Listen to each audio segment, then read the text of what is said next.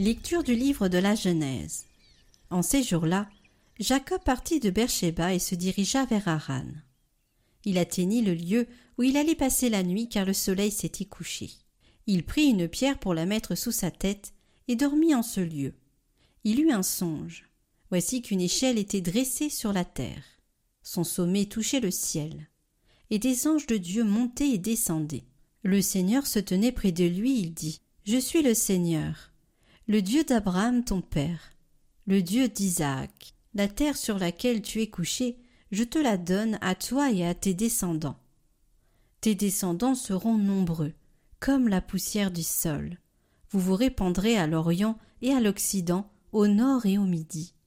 En toi et en ta descendance seront bénies toutes les familles de la terre. Voici que je suis avec toi.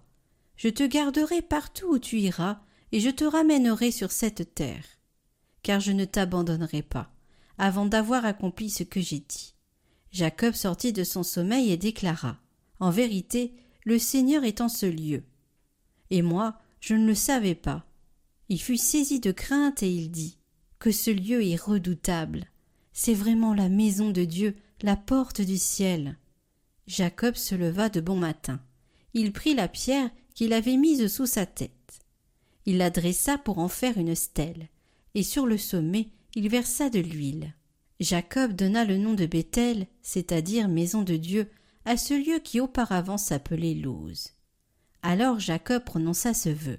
Si Dieu est avec moi, s'il me garde sur le chemin où je marche, s'il me donne du pain pour manger et des vêtements pour me couvrir, et si je reviens sain et sauf à la maison de mon Père, le Seigneur sera mon Dieu. Cette pierre dont j'ai fait une stèle sera la maison de Dieu.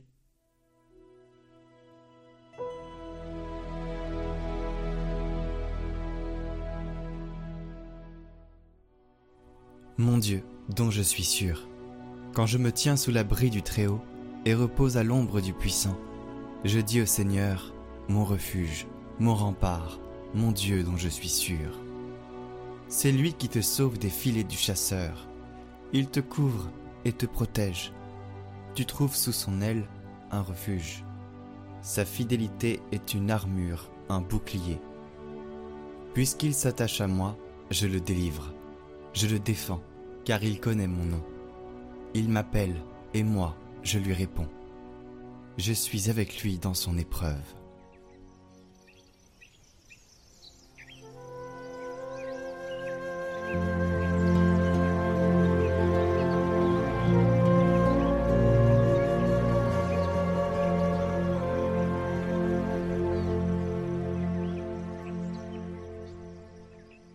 Évangile de Jésus-Christ selon saint Matthieu. En ce temps-là, tandis que Jésus parlait aux disciples de Jean le Baptiste, voilà qu'un notable s'approcha. Il se prosternait devant lui en disant Ma fille est morte à l'instant, mais viens lui imposer la main, et elle vivra. Jésus se leva et le suivit, ainsi que ses disciples. Et voici qu'une femme, souffrant d'hémorragie depuis douze ans, s'approcha par derrière et toucha la frange de son vêtement, car elle se disait en elle-même si je parviens seulement à toucher son vêtement, je serai sauvé. Jésus se retourna et la voyant lui dit Confiance, ma fille, ta foi t'a sauvée. Et à l'heure même la femme fut sauvée. Jésus arrivé à la maison du notable, vit les joueurs de flûte et la foule qui s'agitait bruyamment. Il dit alors Retirez-vous, la jeune fille n'est pas morte, elle dort. Mais on se moquait de lui. Quand la foule fut mise dehors, il entra, lui saisit la main, et la jeune fille se leva, et la nouvelle se répandit dans toute la région.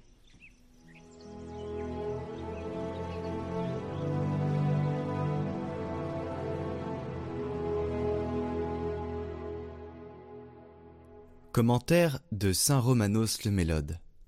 Si je parviens à toucher seulement son vêtement, je serai sauvé.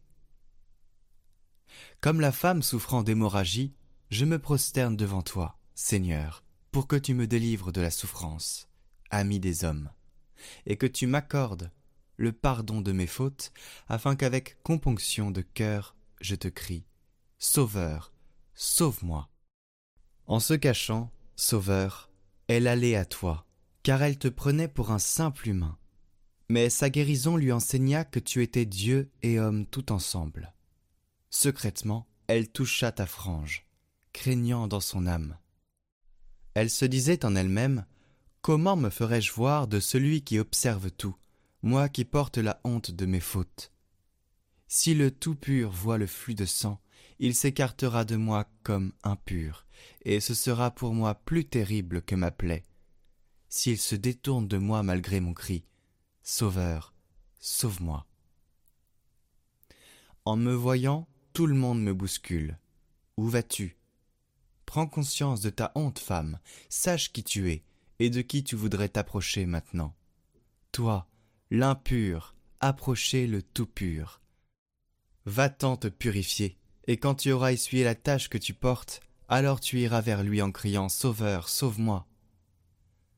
Vous cherchez à me causer plus de peine que mon propre mal? Je sais que lui, il est pur, et c'est bien pour cela que j'irai à lui, pour être délivré de l'opprobre et de l'infamie. Ne m'empêchez donc pas de crier Sauveur, sauve-moi. La source épanche ses flots pour tous. De quel droit la bouchez-vous? Vous êtes témoin de ses guérisons. Tous les jours il nous encourage en disant Venez à moi, vous que les maux accablent moi, je pourrais vous soulager. Il aime faire le don de la santé à tous, et vous, pourquoi me rudoyez-vous en m'empêchant de lui crier Sauveur, sauve-moi Celui qui sait toutes choses se retourne et dit à ses disciples Qui vient de toucher ma frange? Pourquoi me dis-tu, Pierre, qu'une grande foule me presse? Il ne touche pas ma divinité, mais cette femme, en touchant mon vêtement visible, a saisi ma nature divine, et elle a acquis la santé en me criant Seigneur, sauve-moi. Prends courage à présent, femme. Sois donc désormais en bonne santé. Ceci n'est pas l'ouvrage de ma main, mais l'œuvre de ta foi. Car beaucoup ont touché ma frange, mais sans obtenir la force parce qu'il n'apportait pas de foi. Toi, tu m'as touché avec beaucoup de foi. Tu as reçu la santé. C'est pourquoi je t'ai amené maintenant devant tous, pour que tu dises Sauveur, sauve-moi.